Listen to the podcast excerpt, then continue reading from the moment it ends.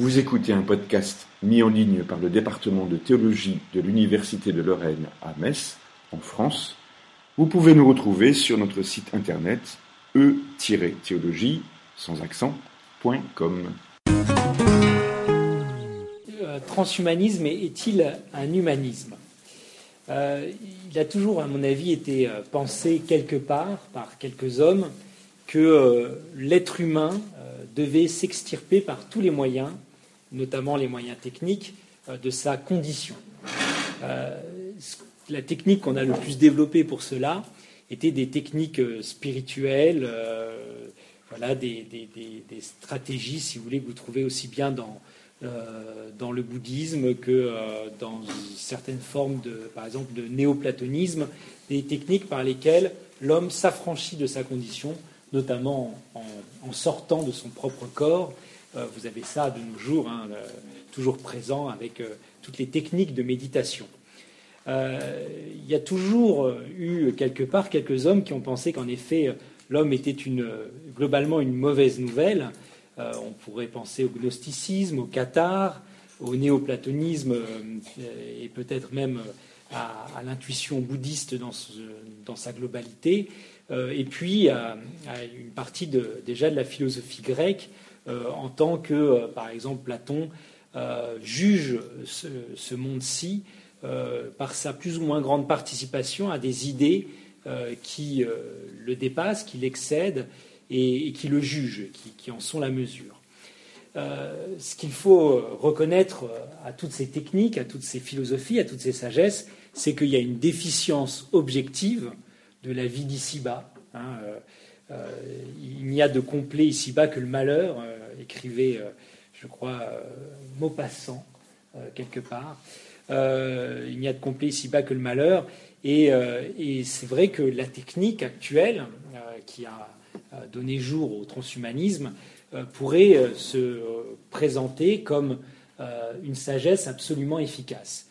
S'il y a une déficience objective de la vie d'ici-bas et si toutes les sagesses ont tenté soit d'apprivoiser notre condition, soit de la dompter, soit de nous en extirper, eh bien, avec le transhumanisme, on arrive enfin, avec cette possibilité pour l'homme de choisir absolument ce qu'il veut vivre et combien de temps il veut le vivre, et, euh, là, euh, la déficience euh, constitutive de notre humanité eh pourra être guérie, tant et si bien qu'on passera du transhumanisme au post-humanisme.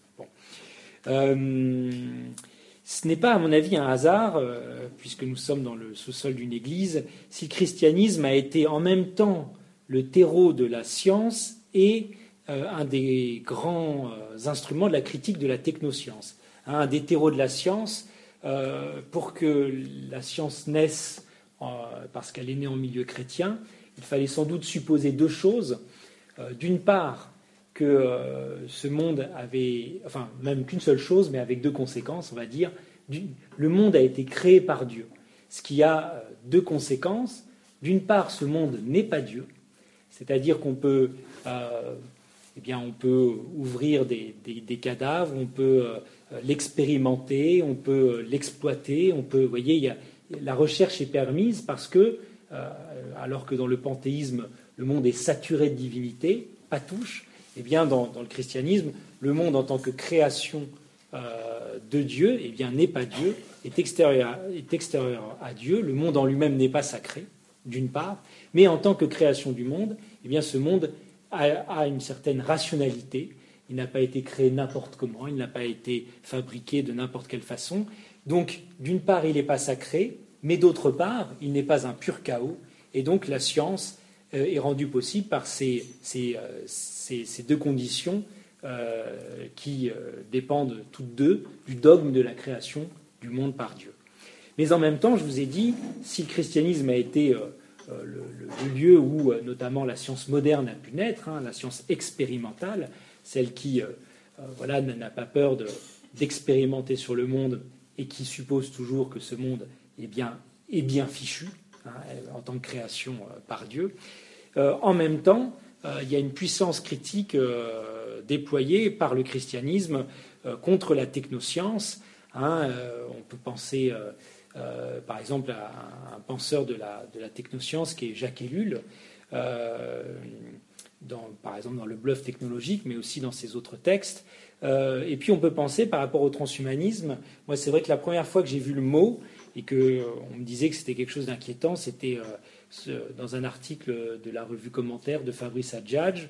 Vous avez en même temps, parce qu'ils se connaissent bien et, peut-être un peu avant euh, les, romans de Welbeck, qui n'est pas directement catholique, même si euh, il l'est, mais il ne veut pas le dire, ou alors très récemment euh, quelqu'un qui pense la chose depuis aussi un petit bout de temps et qui vient de faire un essai. Alors c'est pas celui-là, mais c'est dans la même collection que l'Éternité reçue, qui est Olivier pour, pour voilà pour l'actualité. Et pourquoi ce n'est pas un hasard si le christianisme est un des instruments de la critique notamment euh, de la, technoscience et plus précisément du transhumanisme, c'est que c'est peut-être la seule voie euh, spirituelle et philosophique qui a osé euh, affirmer que notre déficience, notre contingence, notre pauvreté et notre misère sont en tant que telles bénies. Voyez, la finitude de l'homme comme tel a été rachetée. Hein, autant chez les Grecs, il s'agit toujours, je vous ai dit tout à l'heure, pour la, pour la, chose finie, vous et moi, euh, et puis n'importe quelle chose, euh, de, participer à un ordre de, réalité euh, qui, qui, qui, transcende cette chose-là, et c'est toujours une participation plus ou moins réussie. Si vous voulez, moi je participe pas tout le temps pleinement à l'idée d'homme que je suis profondément. Vous me verriez à 3h30 du matin en train de faire chauffer un biberon pour mon fils, c'est pas c'est pas tout à fait ça. Euh, mais euh, le christianisme, et d'ailleurs, vous voyez, euh, même dans les représentations, vous avez la statuaire grecque qui, se veut, qui se veut donner l'idée d'homme dans sa perfection. Et au contraire, vous avez la peinture chrétienne, vous avez même la représentation de plus en plus affirmée de Dieu comme un bébé, et pas simplement comme un homme de petite taille. Puis vous avez, avec Georges de la Tour, avec le Caravage, avec tout l'art chrétien, le fait qu'on ose euh, représenter la pauvreté comme telle, le joueur de vielle avec toutes ses caries, parce que le christianisme, eh bien, c'est pas l'homme qui participe plus ou moins bien à l'idée qu'il est dans l'esprit de, la divinité, c'est la divinité elle-même, Dieu lui-même, qui vient participer à notre vie et qui vient tout sanctifier de notre vie, même la vie la plus quotidienne, et qui, à la limite, n'a plus peur de nos limites euh, et, et de notre déficience. Alors tout cela est très beau, mais la question c'est est-ce que c'est assez puissant? Hein, Oui, c'est puissant si l'on perçoit que finalement cette déficience originaire, hein, notre, pauvreté originaire, je, vous citerai peut-être euh, tout à l'heure si l'on a le temps, euh, deux ou trois beaux vers de Philippe Lacoulabart sur ce manque originaire. c'est très beau si l'on comprend que c'est ce qui nous confie les uns aux autres. Euh, si l'on comprend que finalement euh, la charité a pour condition cette pauvreté originelle. Hein, euh, Gustave Thibon disait du mariage, c'est deux pauvretés qui donnent une richesse. si je crois être riche et que ma conjointe, elle, est pauvre, et pauvre de tout ce que je vais enfin pouvoir lui donner, ça n'est pas véritablement une histoire d'amour. L'histoire d'amour, c'est je te donne ma pauvreté, je reçois la tienne, et étrangement, la relation est possible par là, et c'est la plus grande des richesses. Alors donc tout cela est beau. Au fond, euh, peut-être que les, gens qui sont chrétiens ici euh, vivent de cela, mais sur le plan pratique, c'est très compliqué.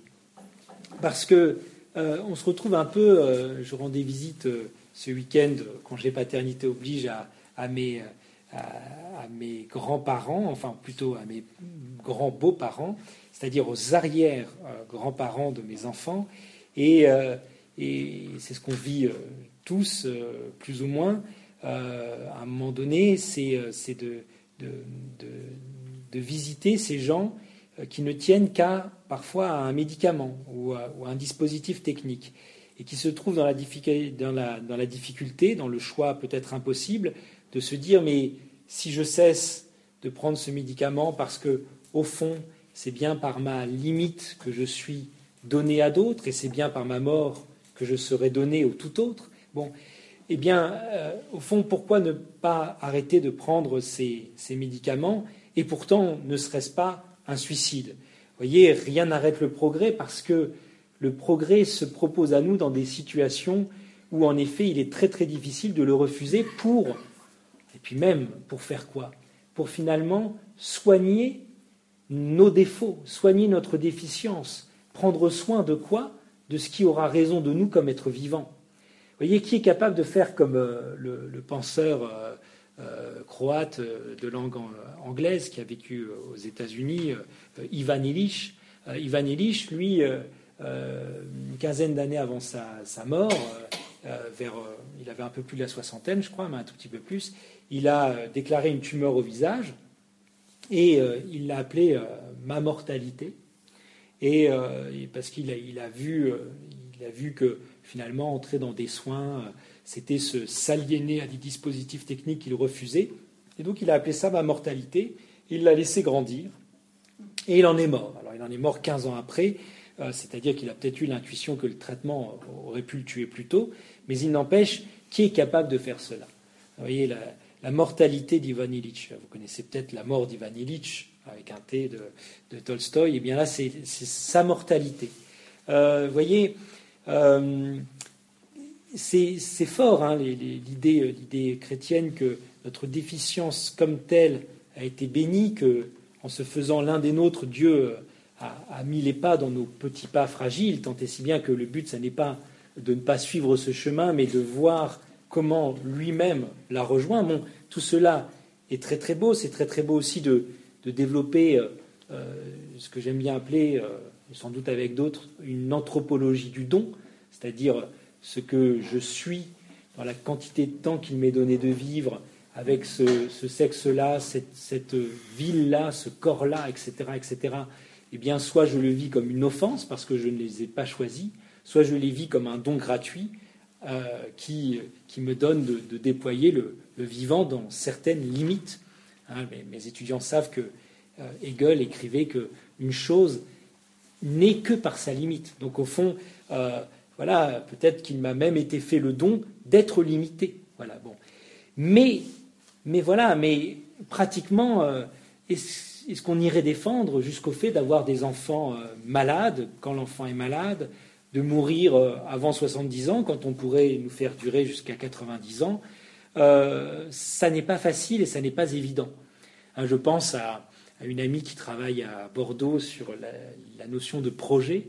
Elle s'appelle Marie Gomez et elle a fait une thèse euh, sur d'ailleurs Ivan Illich et, euh, Michel Foucault sur euh, en gros voilà une thèse de bioéthique on va dire pour le dire rapidement et elle a étudié à un moment donné dans sa thèse l'idée de projet qui fait partie maintenant du vocabulaire médical hein, et qui consiste pour respecter l'autonomie de la personne à tout traduire euh, à partir de, cette, notion de projet. Par exemple, quel est le projet pour votre euh, vieux parent euh, ou pour lui-même, quel est son projet pour sa fin de vie, etc.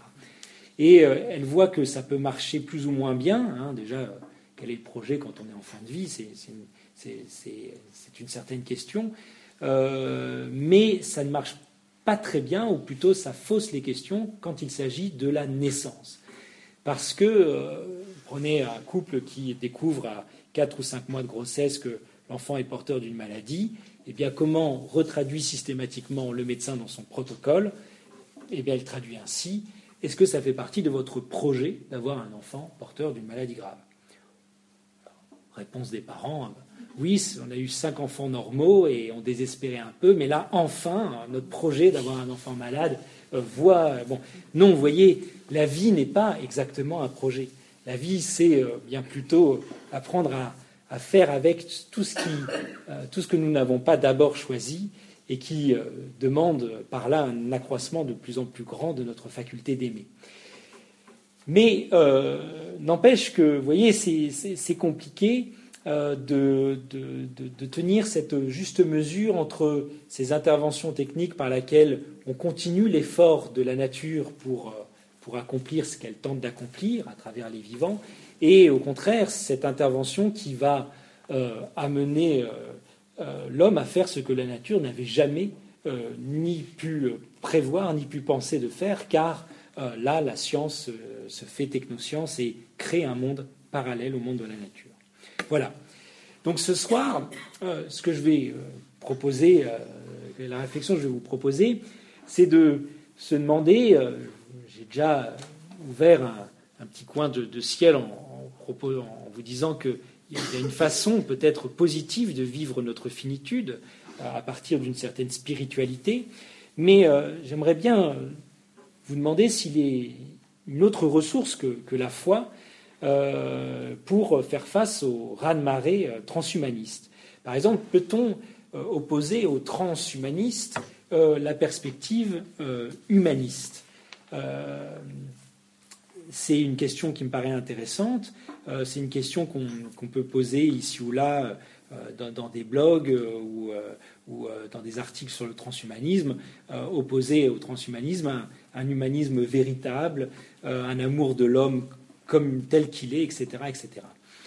J'ai pensé, en proposant ce sujet, à la phrase de René Char Le mal vient toujours de plus loin qu'on ne croit et ne meurt pas forcément sur la barricade qu'on lui a choisie. Le mal vient toujours de plus loin qu'on ne croit. Pensez à Phèdre, mon mal vient de plus loin, et ne meurt pas forcément sur la barricade qu'on lui a choisie. Si en effet on fait une généalogie du transhumanisme, c'est-à-dire si on va chercher les sources du transhumanisme, on verra peut-être qu'il s'ancre implicitement ou explicitement dans l'humanisme. Donc l'humanisme n'est pas la barricade qui convient pour faire tomber le transhumanisme. Il s'ancre implicitement ou explicitement. Explicitement pourquoi? Eh Bien parce que les chantres de l'humanisme citent, euh, du transhumanisme, je veux dire, se disent humanistes. Euh, je, pense à Gregory Bateson ou Peter Thiel, et même citent dans leurs articles le père de l'humanisme, celui qui en a fait la, la, déclaration première en 1400, je vous ai noté la date, mais on est à la fin du, XVe siècle, à savoir Pic de la Mirandole. Pic de la Mirandole dans, son essai de la dignité humaine. Euh, en fait, ce, que j'aimerais bien voir avec vous, c'est que le transhumanisme est, né deux fois de l'humanisme. Il en est, euh, il est la conséquence de la conception humaniste de l'homme, euh, de la conception, oui, anthropologique née de l'humanisme, et même il se présente comme le remède aux contradictions de, l'humanisme. Donc euh, un plan en trois parties, mais je ne suis pas sûr d'avoir euh, su exactement le faire. En tout cas, d'abord, je vais vous exposer, ça sera assez clair quand j'aurai fini, vous verrez la contradiction de l'humanisme. Je crois qu'il y, a un paradoxe, peut-être même une contradiction de l'humanisme qu'on va voir ensemble. On va voir dans un deuxième temps la résolution transhumaniste de ces contradictions mais euh, une résolution pour le pire, à mon avis, euh, et ça sera le, deuxième temps. Et enfin, on verra dans une ouverture, une troisième partie, euh, que si l'on ne demande pas au Dieu chrétien de nous sauver, hein, dernier entretien de Heidegger au Spiegel, seul un Dieu peut encore nous sauver. Alors Heidegger avait fait des longues études de théologie, il ne voulait pas dire lequel, il était dans une démarche très mystique, apophatique. Bon, euh, mais on verra que si euh, ce n'est pas le Dieu chrétien qui nous sauve, du moins il y aura peut-être euh, une catastrophe qui nous sauvera du transhumanisme. Et cette catastrophe, c'est peut-être l'homme, d'ailleurs, tel que le conçoit l'humanisme. Vous verrez à la fin, tout, se finira dans une joyeuse dégringolade. Voilà. Je reprends un peu mon souffle et on y va. D'abord, la contradiction de l'humanisme. il y a un humanisme culturel. Hein, c'est associé aux productions des, grandes œuvres de la Renaissance. Ce n'est pas de celui-là dont je vais parler, même s'ils sont évidemment liés. Euh, je vais vous parler plutôt de l'humanisme philosophique qui euh, se résume par un principe, à savoir que l'homme est la mesure de toute chose. Ça, c'est l'humanisme philosophique. Euh, mais alors, le problème, et ça commence dès le début de la philosophie, puisque c'est l'objection que Socrate fait à Protagoras dans le Théétète euh, et dans les lois aussi, euh, pas directement. Donc c'est dans les dialogues de Platon. Platon voit bien que si l'homme est la mesure de toute chose, si l'homme est même la mesure de lui-même, alors il ne lui est jamais donné aucun moyen de savoir si ce qu'il est ou ce qu'il fait est légitime. Ainsi vous êtes à vous-même votre propre mesure. Si vous dites je suis ma propre mesure, eh bien, quand vous dormez en ronflant à réveiller les voisins, vous êtes au sommet de vous-même, puisque vous êtes à vous-même votre propre mesure. Quand vous insultez euh, la personne devant vous parce qu'elle roule à 42 et non pas à 54 au centre-ville, vous êtes parfait. Et quand, au contraire, vous vous dites mais je suis vraiment un imbécile et que, et que, euh, et que vous, arrêtez d'accélérer comme ça bêtement, eh bien vous êtes encore la mesure de, enfin, la, perfection de votre être, puisque un être qui est qui serait la mesure de lui-même, eh bien c'est un être qui serait tout le temps, euh, eh bien, qui vivrait tout le temps selon la, coïncidence de son existence et de son naissance ou de son idéal il serait à tout moment tout ce qu'il peut être, et il serait, dans ce cas, quoi qu'il fasse, parfait. Qu'il mente ou qu'il demande pardon d'avoir menti, dans les deux cas, finalement, il serait encore parfait. Une mesure est par essence transcendante, eu égard à ce qu'elle permet de mesurer. Vous voyez, même il nous faut un mètre pour mesurer cette table. Si cette table est à elle-même sa propre mesure, vous ne pouvez pas savoir combien elle mesure. Donc il faut forcément que la mesure soit extérieure, si vous voulez, dans un certain régime d'extériorité, par rapport à ce qu'elle permet de mesurer. À une mesure immanente, c'est-à-dire intérieure à la chose, condamne cette chose à être à chaque instant au plus fort de son achèvement, quelque médiocre que soit par ailleurs son état. Hein, c'est pourquoi Platon euh, opposait euh, à l'idée de Protagoras selon laquelle l'homme est la mesure de toute chose, eh bien, euh, il disait Dieu est la mesure de toute chose. Hein, le bien est la mesure de toute chose. Dieu est la vraie mesure de toute chose, il l'est beaucoup plus qu'un homme, quel qu'il soit. D'accord disait euh, Platon, ça vous avez ça dans les lois au euh, livre 4. Donc pour échapper à sa propre contradiction, l'humaniste, qu'est-ce qu'il va faire? Il va parler d'un idéal d'humanité qui oblige l'homme de l'intérieur. Hein, en fait, oui, l'homme est la mesure de toute chose, euh, mais on peut être humaniste parce que l'homme porte en lui un idéal d'homme. Or, comme l'a très bien vu Sartre, notamment dans l'existentialisme et l'humanisme, euh, cet idéal d'homme que porterait l'homme en lui, ça n'est qu'une résurgence de la vieille théologie. Euh, Sartre, qui se voulait athée, euh, eh bien, déclarait que cet homme idéal qui transcende l'homme, hein, en l'invitant à, l'excellence de sa nature propre, bon, Sartre demandait, mais où, se situe cet homme idéal? Où a-t-il son siège? Si ce n'est dans, l'esprit d'un être supérieur qu'il appelle, c'est-à-dire, euh, c'est les philosophes, euh, enfin les théologiens d'abord, enfin on va dire Platon d'abord avec son système d'idées, d'idéal, d'idéaux qui, qui, existent en soi, et puis après le christianisme, on a, téléporté ces, idées parfaites dans l'entendement de Dieu. Bon, eh bien, Sartre disait, l'humanisme euh, devient théologique si l'on pense que l'homme euh, est obligé par l'idée d'homme, qui est un idéal, etc.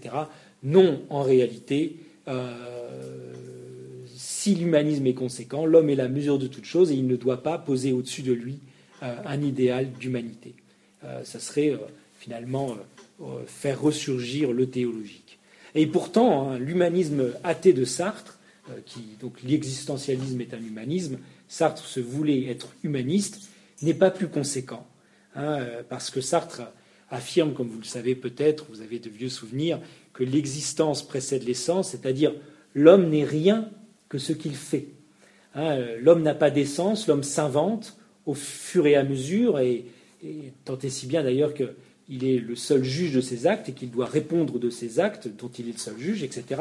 Mais si l'homme n'est rien que ce qu'il fait, si son essence n'est jamais que son existence, alors l'homme n'est rien qu'il n'ait encore fait, si vous voulez. L'homme est perpétuellement à faire. L'homme, euh, il n'y a plus d'humain euh, dont on pourrait tirer l'humanisme. Si l'homme, si l'humanité, c'est la somme des actes que l'on pose sans qu'aucune idée d'homme ne nous oblige jamais, eh bien, dans ce cas-là, c'est l'idée d'humanité qui s'évapore et l'homme n'est plus obligé par rien on retrouve le, paradoxe euh, que, que, Platon opposait à, à, Protagoras, à savoir que si l'homme est la mesure de toute chose, eh bien, c'est comme si l'homme se baladait, si vous voulez, avec sa propre ligne d'arrivée. Où qu'il soit, vu qu'il est sa propre mesure, il, est toujours arrivé, ou il est toujours en, devoir de repartir. Bon. Donc l'humanisme conséquent, qui fait de l'homme sa mesure, sera donc aussi un humanisme impossible. Un l'homme étant érigé comme sa propre norme, eh bien, il n'y a plus de norme. Et on va voir d'ailleurs, je vais aller assez rapidement là-dessus, mais que l'humanisme va mener naturellement à son contraire, à savoir à la mort de l'homme. Mort de l'homme sur le plan théorique d'abord. Ah, ça c'est Michel Foucault euh, dans Les mots et les choses qui a thématisé la mort de l'homme. Ah, il a montré que les sciences humaines qui ont achevé la mort de Dieu annoncée par Nietzsche ont préparé en réalité la mort de l'homme. Ah, euh, cet homme qui, qui ne préexiste plus dans l'entendement de Dieu, cet homme qui n'existe pas d'être appelé par quelque chose qui lui est supérieur, eh bien cet homme finalement est réductible à l'ensemble des circonstances qui l'ont vu naître. L'homme n'est jamais que l'ensemble des conditions hasardeuses qui ont présidé à, son apparition. L'homme, dit Foucault, est une invention récente et quelque chose qui ne durera pas. Comme tout ce qui a un jour vu le jour, eh bien l'homme aussi retrouvera sa nuit. Donc euh, Michel Foucault, sur le plan théorique, annonce la mort de l'homme. Donc, euh, sur le plan moral aussi, ce qui est intéressant, c'est que, voyez, dans la perspective classique, qui n'était pas humaniste, sans être pour autant inhumaine, dans la perspective classique, celle des Grecs et du christianisme, le désir est causé en l'homme par son objet. Si vous voulez, euh, c'est parce que, alors là c'est le besoin, pour le besoin c'est très clair, hein, mais c'est parce que cette eau est bonne euh, pour moi que, j'en ai le besoin. Mais de la même façon, euh, Dieu, on le connaît par le creux qu'il a inscrit en nous, c'est-à-dire que le désir de l'homme est la trace en creux de ce qu'il a suscité. c'est la présence en nous du bien avec un B majuscule ou de Dieu, etc. Bref, notre désir procède d'autre chose que de lui-même. Notre désir est, oui, est cet appétit creusé parce que euh, parce que euh, nous ne sommes pas faits pour nous-mêmes. Dans la perspective euh, moderne, enfantée par l'humanisme, le désir va devenir sa propre mesure, sa propre norme. C'est la phrase célèbre de Spinoza dans l'éthique. Spinoza écrit Ce n'est pas parce qu'une chose est bonne que je la désire, mais elle est bonne parce que je la désire. Et ce n'est pas parce qu'une chose est bonne que je la désire. Là, la bonté est d'abord dans l'objet, puis se répercute dans le sujet. Non, c'est le sujet qui indexe. Hein, j'aime bien ce mot d'indexation, c'est Marcel Duchamp qui un jour a décidé que ça, ce serait euh, une œuvre d'art, qu'il a exposée, et parce qu'il a dit ceci est une œuvre d'art, ceci est devenu une œuvre d'art. Et euh, Timothy Binclay, dans un, dans un article qui s'appelle Pieces, euh, dit que le critère de l'art maintenant, notamment de l'art contemporain, c'est l'indexation pourvu que vous soyez un artiste, dès lors que vous indexez une œuvre, un objet comme art, elle devient une œuvre d'art. Eh bien, euh, la pensée euh, moderne dit que euh, le désir, c'est lui qui indexe ces objets, c'est-à-dire le désir crée ces objets. Aucune chose n'est en elle-même désirable, et donc le désir, eh bien voilà, crée ces objets au fur et à mesure, comme comme les pulsions freudiennes aussi, euh, se grèvent sur telle ou telle chose, sachant qu'il n'y a rien dans l'objet qui soit plus ou moins préférable à telle ou telle chose. Mesure de toute chose est lui-même, alors euh, l'homme va se mettre en effet à, porter sur lui sa propre ligne d'arrivée, comme je vous, disais tout à l'heure, puisque finalement, est-ce que cette chose me comble? Est-ce que euh, cette femme me comble? Est-ce que ça n'est jamais qu'arbitraire, puisque mon désir est à lui-même sa propre mesure? À la fois, l'objet qu'il a désigné lui correspond parfaitement, hein, puisque l'objet, en émanant du désir, n'est jamais que l'écho de mon propre désir, mais à la fois, et c'est ce qui est terrible, cet objet ne peut jamais apporter à mon désir une quelconque satisfaction, puisque le désir, mon désir en, désignant cette, cette, femme ou cette activité ou cette religion comme étant quelque chose qui, qui, le botte, hein, ça me botte, tiens, je vais, essayer, bon, eh bien, en choisissant arbitrairement son objet, il va y, projeter son propre mouvement indéfini et il va rendre par avance son objet toujours déjà décevant.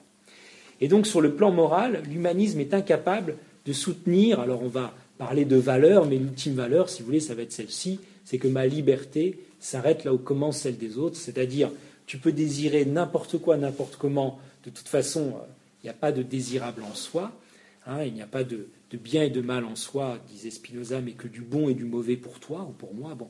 Donc ma liberté s'arrête là où commence celle de l'autre. Chacun dans son désir, chacun dans son délire, pourvu que on respecte les horaires qui permettent à chacun de dormir, et pourvu que, euh, si l'on a des désirs tordus, on fasse ça avec des adultes consentants.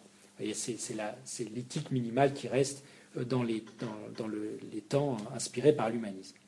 Et sur le plan physique, ce qui est peut-être encore plus euh, remarquable, mais, non moins logique, eh bien, il, se peut que l'humanisme ait sur le plan physique aussi euh, provoquer la mort de l'homme. Et pas par centaines ni par milliers, mais par millions. Là, je me ferai l'écho d'un professeur que j'ai eu un tout petit peu eu à Strasbourg. Après, il est, mort un peu tôt. Philippe Lacoulabart, qui avait cette phrase qui avait fait couler beaucoup d'encre à l'époque hein, le, le, nazisme est un humanisme. En tant qu'il repose, écrivait-il, sur une détermination de l'humanitas à ses yeux plus puissante. Quel est le raisonnement de Philippe Lacoulabart il disait que, puisque on, vit dans l'époque où il n'y a plus aucune définition de l'homme, puisque l'homme est celui qui s'auto-définit perpétuellement et qui, en s'auto-définissant, ne sait plus ce qui marque sa limite, eh bien, on ne peut que définir l'homme arbitrairement, dire voici l'homme. L'homme commence ici et s'arrête ici. Hein, euh, le nazisme est un humanisme en tant qu'il repose sur une détermination de l'humanité à ses yeux plus puissante à ses yeux, car quels critères l'homme dispose-t-il pour dire ce qui est humain et ce qui ne l'est pas, si l'homme en décide tout seul hein, euh, Comme le dit Philippe Lacoulabart, l'homme est désormais autocréation absolue euh, de l'homme par lui-même, et donc lui revient la tâche de se définir, c'est-à-dire de rejeter hors de soi, hein, définir, sans savoir quoi ni pourquoi, eh bien, ce qu'il décrète comme n'étant pas humain. Et je vous passe euh, les passages où euh, finalement la Coulabarte dit que euh, puisque l'homme doit se sculpter arbitrairement, eh bien, il doit euh, déterminer ce qui sera une matière première peu noble qu'on peut jeter, tout ce qui n'est pas digne d'être gardé, bref, tout ce qui relève du déchet. Puis après, il va chercher dans la langue allemande comment les Allemands ont, nommé, sous le, temps du nazisme, eh ceux qu'on a exterminés, ceux que l'humanité, se sculptant elle-même, sans autre modèle que celle qu'elle décide euh, de suivre, eh bien, a dû, euh, pour se donner une certaine consistance, exclure violemment hors d'elle un certain type d'hommes, euh, d'autres hommes, hein, qu'on va appeler vermine, ordure, etc. Claude Lévi-Strauss lui-même, dans Le Monde du 21 janvier 1979, dira ceci hein, se préoccuper de l'homme comme tel, c'est-à-dire développer la perspective humaniste, c'est conduire l'humanité à s'opprimer elle-même, lui ouvrir le chemin de l'auto-oppression et de l'auto-exploitation. Bref, l'humanisme conduit naturellement et peut-être logiquement à deux choses. Ou bien à l'idée de surhumanité. Hein, c'est à la pensée nietzschéenne de surhumanité. Euh, Nietzsche était partisan euh, de, l'homme comme mesure de lui-même. Euh, il n'y a pas de bien et de mal en soi. Il, disait que Dieu est mort, c'est-à-dire il n'y a plus aucun ni haut ni bas, et l'homme se crée absolument tout seul. Mais pour euh, créer, euh, pour assumer d'être en mouvement de création, eh bien, il faut bien se donner un idéal. si vous voulez, le surhomme, c'est l'idée régulatrice de la volonté de puissance, hein, comme Kant parlait des idées régulatrices de la, de la raison. C'est un idéal au nom de laquelle, disait Nietzsche, beaucoup d'hommes devront périr. Hein, je vous cite Nietzsche, l'humanité sacrifiée en masse au profit d'une seule espèce d'homme plus fort, voilà ce qui serait un progrès dans la généalogie de la morale, deuxième dissertation, paragraphe 12. Donc soit la surhumanité, au fond, l'homme n'étant euh, rien de défini, il doit toujours se dépasser lui-même, et le dépassement, dit Nietzsche, s'obtiendra au prix de l'homme lui-même et dans une grande douleur, soit la pensée technoscientifique du trans et du post-humanisme. L'homme mesure de lui-même, devenu à lui-même sa propre aventure et sa propre expérimentation, doit être dépassé euh, par la science, et il l'est d'ailleurs en effet très vite par ses propres inventions, mais pas dépassé au sens euh, euh, beau du terme, comme un surcroît, mais plutôt dépassé par le, fait que ça nous dépasse un peu tout ça. L'humanisme philosophique, qui est en général vanté pour exaucer, voilà, mener plus haut l'humanité au-dessus d'elle-même, hein, et indiquer un seuil moral au-dessus duquel elle ne doit pas tomber, l'humanisme philosophique aménage en réalité les conditions matérielles d'un monde qui n'est plus tout à fait humain. Euh, je vais euh, aller un peu vite pour ne, pas, ne, pas, prendre trop de temps, mais je vous renvoie à mon avant-dernier essai, L'éternité reçue. Euh, l'humanisme a trouvé dans la science un modèle dont, elle dont, il s'est saisi et qui lui a parfaitement correspondu, à savoir le mouvement, inertiel. Le mouvement inertiel, c'est quoi? C'est Galilée qui l'a formulé et qui dit que un mobile étant lancé dans l'espace, eh il continuera indéfiniment sa course euh, si rien ne l'arrête. Voilà. Et si quelque chose l'arrête, c'est ou bien les frottements ou bien un obstacle. Et ce qui est extraordinaire, c'est qu'au XVIIe siècle, Hobbes, et puis ça a été repris par Spinoza, et puis par euh, Locke, et puis par Rousseau avec son idée de perfectibilité, hein, de mouvement indéfini de l'homme euh, qui s'invente et se crée. Et puis ça a été repris par euh, Darwin, peut-être même par Bergson avec l'élan vital, que sais-je. Bref, nous sommes des mouvements qu'en droit rien n'arrête. Sauf que nous vivons avec les autres, et c'est ce qui fait que, comme le dit Spinoza, un mouvement, et nous sommes en vie quand, nous naissons, nous, même quand nous sommes conçus, commence notre mouvement, le mouvement par lequel un être se déploie dans sa trajectoire propre, ce mouvement, dit Spinoza, est en droit infini euh, et nous ne mourrons qu'à cause euh, d'autres euh, mouvements, de mouvements qui viennent nous, nous, contredire. Nous... Bref, la mort va être complètement, dans la perspective humaniste et moderne, exclue à l'extérieur de, l'individu qui meurt. Si vous voulez, autant dans la, même dans la, philosophie d'Aristote, vous avez euh, cette idée d'un mouvement, hein, Aristote dit génération, la naissance, croissance, puis on a, traduit par corruption, on pourrait dire décroissance. C'est-à-dire que chaque chose euh, euh, est donnée, quand il lui est donné la vie, dans une limite qui fera qu'à un moment donné, eh bien, il lui faudra aussi céder la place. Ce que c'est pas comme ça que le dit Aristote, mais la limite fait partie de la chose et lui donne d'être ce qu'elle est. Dans la perspective moderne, en appliquant le, principe d'inertie qui vient de la physique, alors que d'ailleurs Aristote était un biologiste, lui ce qui l'intéressait c'était plutôt les animaux et les fleurs, euh, Galilée, lui, c'est le mouvement des corps, eh bien il dit, voilà, le mouvement d'un corps dans le vide, si rien ne l'arrête, eh bien il se continue indéfiniment. Hop, s'il applique ça à l'être humain, s'il n'y avait pas les autres, nous serions infinis, ou plutôt indéfinis dans notre vie. Mais l'embêtant, c'est qu'il faut se nourrir, on digère mal, ça nous use, il y a les autres, il y a les enfants, c'est fatigant, et on finit par mourir à cause des autres. Dans la perspective classique, eh bien la mort, c'est ce par quoi je cède la place à d'autres aussi. C'est ce par quoi, euh, d'ailleurs même euh, pendant longtemps on a cru que en embryologie que des doigts poussaient à un moment donné à l'enfant. En réalité non, il y a un moignon, il y a des cellules qui cèdent la place pour que ce qu'on appelle avec Jean-Claude Amezen la sculpture du, vivant ou l'apoptose, le suicide cellulaire. Il y, a, des cellules qui cèdent la place pour que la main puisse apparaître.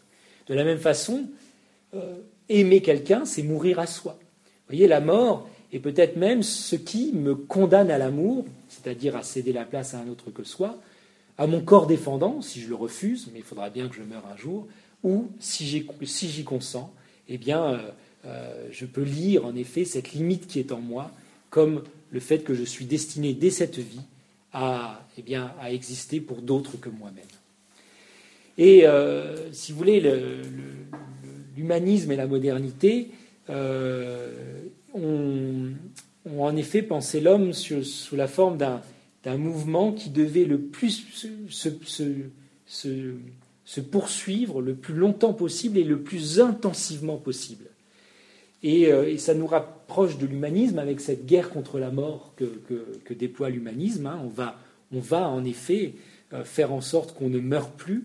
Euh, impossibilité de comprendre le vieillissement autrement que comme une anomalie, alors que je vous dis peut-être que le vieillissement, c'est ce par quoi nous sommes destinés à, faire place à, d'autres que nous, et peut-être ce par quoi nous sommes destinés en ne pouvant plus agripper notre vie, eh bien, à la donner totalement pour la recevoir totalement des mains d'un autre. Bon. Mais euh, donc on va concevoir l'homme comme étant un mouvement qui doit se continuer le plus possible et le plus intensément possible. Et quand je dis le plus, c'est le vocabulaire de la quantité. C'est le règne, comme le disait René Guénon, dont je ne suis pas un fervent lecteur, mais euh, René Guénon parlait du règne de la quantité, et dans ses analyses, il a parfois raison. Vous voyez, on, vous parle d'intelligence artificielle. Euh, l'intelligence artificielle, alors, on va, de plus en plus tenter d'affiner la chose, mais euh, on l'a d'abord conçu, et vous avez ça dans vos moteurs de recherche, comme un maximum de données euh, fournies dans un minimum de temps. Et on est dans la quantité, dans le record. Mine, dans un minimum de temps, un, maximum de données. Ah, vous, vous, frappez, euh, vous frappez comme une amie me racontait, menotte pour savoir comment ça se disait en anglais. Eh bien, elle a vu avec son fils s'afficher plein de choses sur Internet, sur les menottes et beaucoup de sites à caractère un peu pornographique. Bon, vous voyez, elle était étonnée, mais surtout Google lui disait que c'était en 0,03 euh, secondes qu'il avait fourni plus de 21 millions de pages. Ça, c'est la quantité. Vous voyez, comme si l'intelligence, c'était euh, être capable de mobiliser dans un minimum de temps un maximum de données. Or, être intelligent, c'est peut-être tout le contraire. C'est mobiliser dans un maximum de temps un minimum de données. Vous voyez, dans un maximum de temps, déjà s'arrêter pour penser. Hein.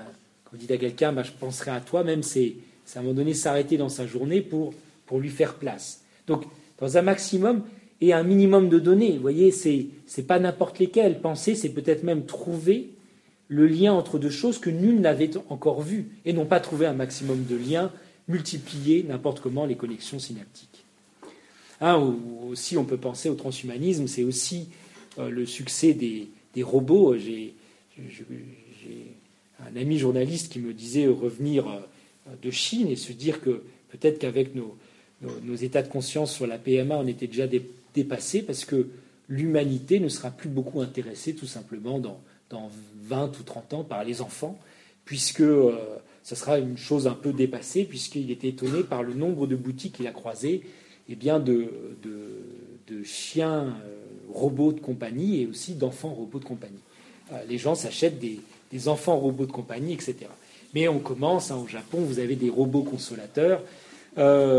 Voyez, et là encore, quantité, quantité d'échanges, euh, il y a des statistiques et tout. Alors que consoler, c'est vraiment passer de la quantité à la qualité, puisque on ne console bien quelqu'un qu'à partir du moment où, l'on sait que on ne pourra efficacement rien faire pour lui, si ce n'est être, être là être à ses côtés et lui offrir le, peu d'attention dont on est capable, et cette pleine présence, une présence d'autant plus pleine qu'elle ne se veut pas du tout efficace.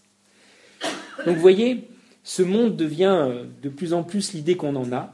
Hein, je crois qu'on ne produit pas des, modèles en sciences ou en philosophie sans, sans qu'il y, ait des impacts. Euh, je pense une fois où j'attendais mon épouse sur un, parking parce que je n'avais pas envie d'aller faire les courses, je pensais au parking. Et, le parking, c'est la, manifestation de, la, définition moderne de l'espace. Avec Descartes ou Galilée, euh, l'espace, c'est une étendue euh, indéfinie et neutre où viennent s'inscrire des trajectoires mathématisables. Eh bien, le parking, c'est ça. Et le monde devient un immense parking, c'est-à-dire que notre idée de l'espace finit par se matérialiser.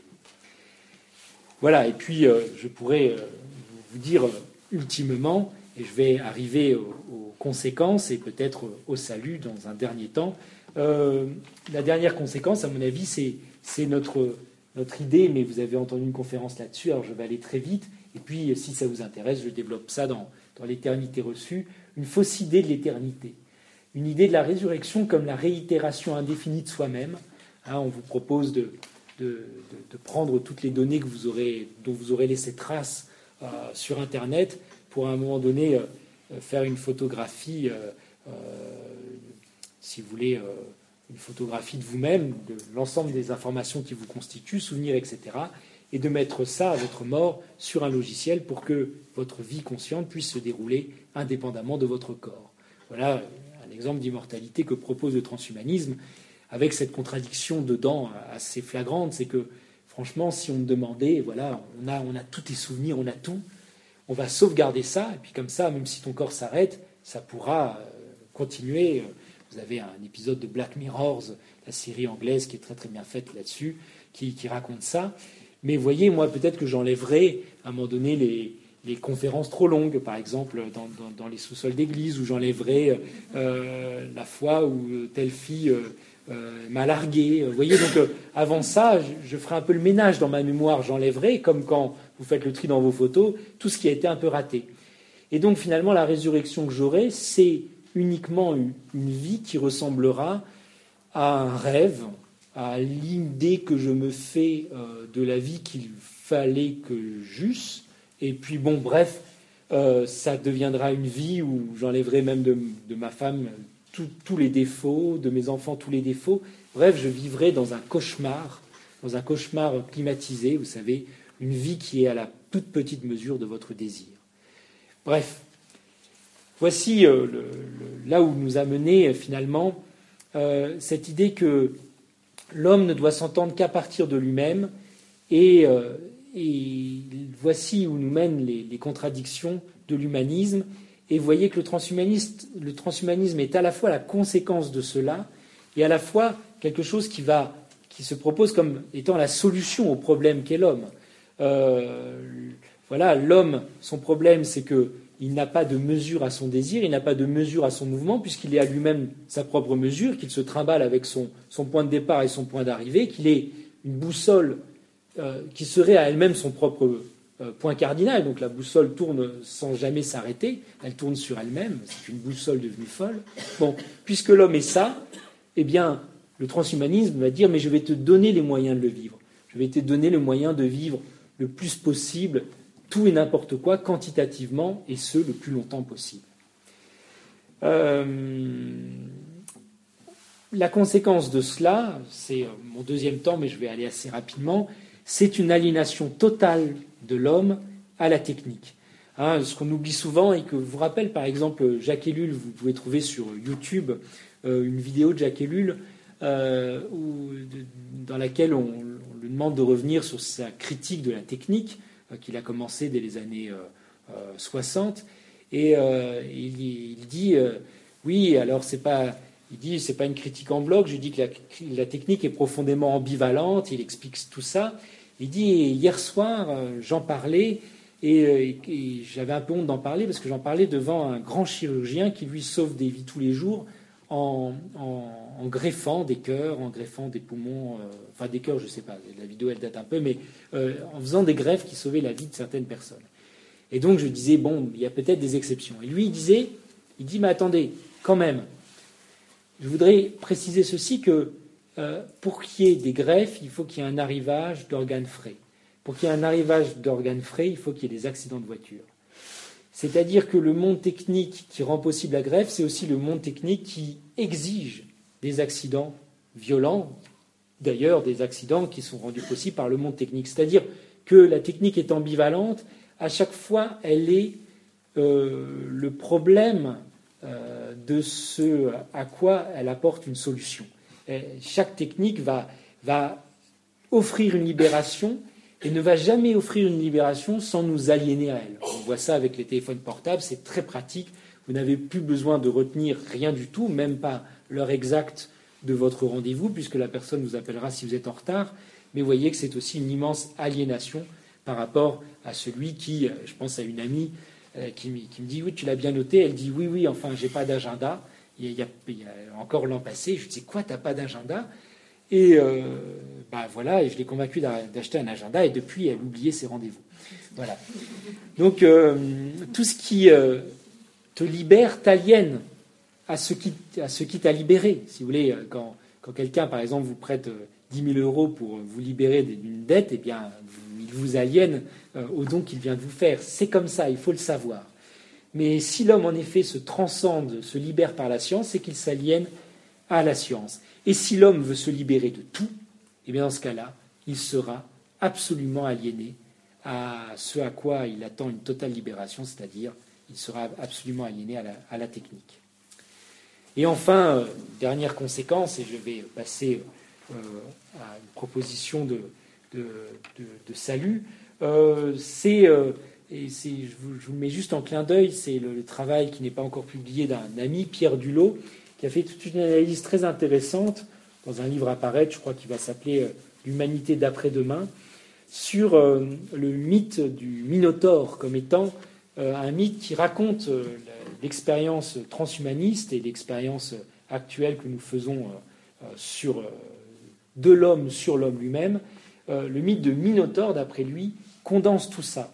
Hein, vous avez Poséidon qui est furieux que Minos euh, se soit gardé un taureau, un beau taureau, et qui ne lui est pas sacrifié, et qui, euh, du coup, ensorcelle Pasiphae, qui va tomber amoureuse du taureau. Euh, elle est folle amoureuse de lui, et elle trouve un allié en Dédale, celui qui va construire le labyrinthe, qui était banni d'Athènes pour homicide, et Dédale va construire une vache en bois, montée sur des roulettes. L'intérieur était creux, nous dit le mythe, et elle était recouverte d'une peau de bovidé. Il l'a mit dans le pré où le taureau avait l'habitude de paître, et Pasiphae y entra. Quand le taureau s'en approcha, il la monta comme s'il s'agissait d'une vraie vache. Ainsi la jeune femme mit au monde Astérion, dit aussi le Minotaure. Il avait la tête d'un taureau et le corps d'un homme. Et euh, je vais très vite, mais ce qui est très intéressant, c'est que l'humanisme, qui a un problème avec la définition de l'homme, avec, euh, avec les seuils, eh bien, va mener au transhumanisme, qui est aussi la disparition de tous les seuils. Disparition de tous les seuils, là on voit la disparition euh, du seuil qui sépare l'animal de l'humain. Et c'est aussi très frappant de voir qu'à l'époque du transhumanisme, on est aussi une époque où on attaque de plus en plus la spécificité de l'homme, même si c'est la spécificité de l'homme d'attaquer la spécificité de l'homme, mais bon, ça c'est une autre affaire. Mais euh, vous voyez, on est aussi dans l'époque de la disparition de tous les seuils. Euh, vous voyez, Minotaure, est-il est animal, est-il homme, est-il Dieu? Tout ça se mêle et se mélange, et, euh, c'est assez intéressant. Et puis, voilà, il montre bien, mon ami Pierre Bulot, comment cela advient à l'aide d'une ruse? On n'arrête pas de ruser avec, la nature en faisant, en greffant par une ruse, grâce à des anticorps, une oreille humaine sur une souris, hein, vous savez ça, ou en faisant que Eduardo Cac puisse faire une, fleur qui saigne de son propre sang. Vous voyez, on, arrive à l'indistinction de, tous les seuils symboliques qui, nous permettaient d'ordonner notre expérience du monde. Alors, conclusion.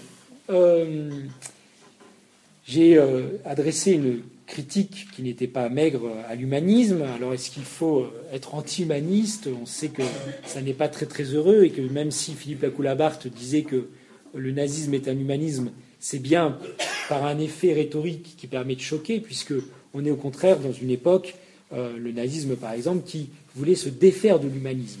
Et les grands totalitarismes en général ont été aussi des tentatives pour, pour euh, refuser à l'homme son statut privilégié, soit en le réduisant à une force de production, totalitarisme communiste, soit en le limitant à une certaine race, totalitarisme nazi, etc. Donc, est-ce qu'on va refuser à l'humanisme ses trésors culturels et philosophiques N'est-il pas possible de sauver l'humanisme de lui-même euh, Le père de Lubac écrivit, suite au génocide du XXe siècle, le drame de l'humanisme athée.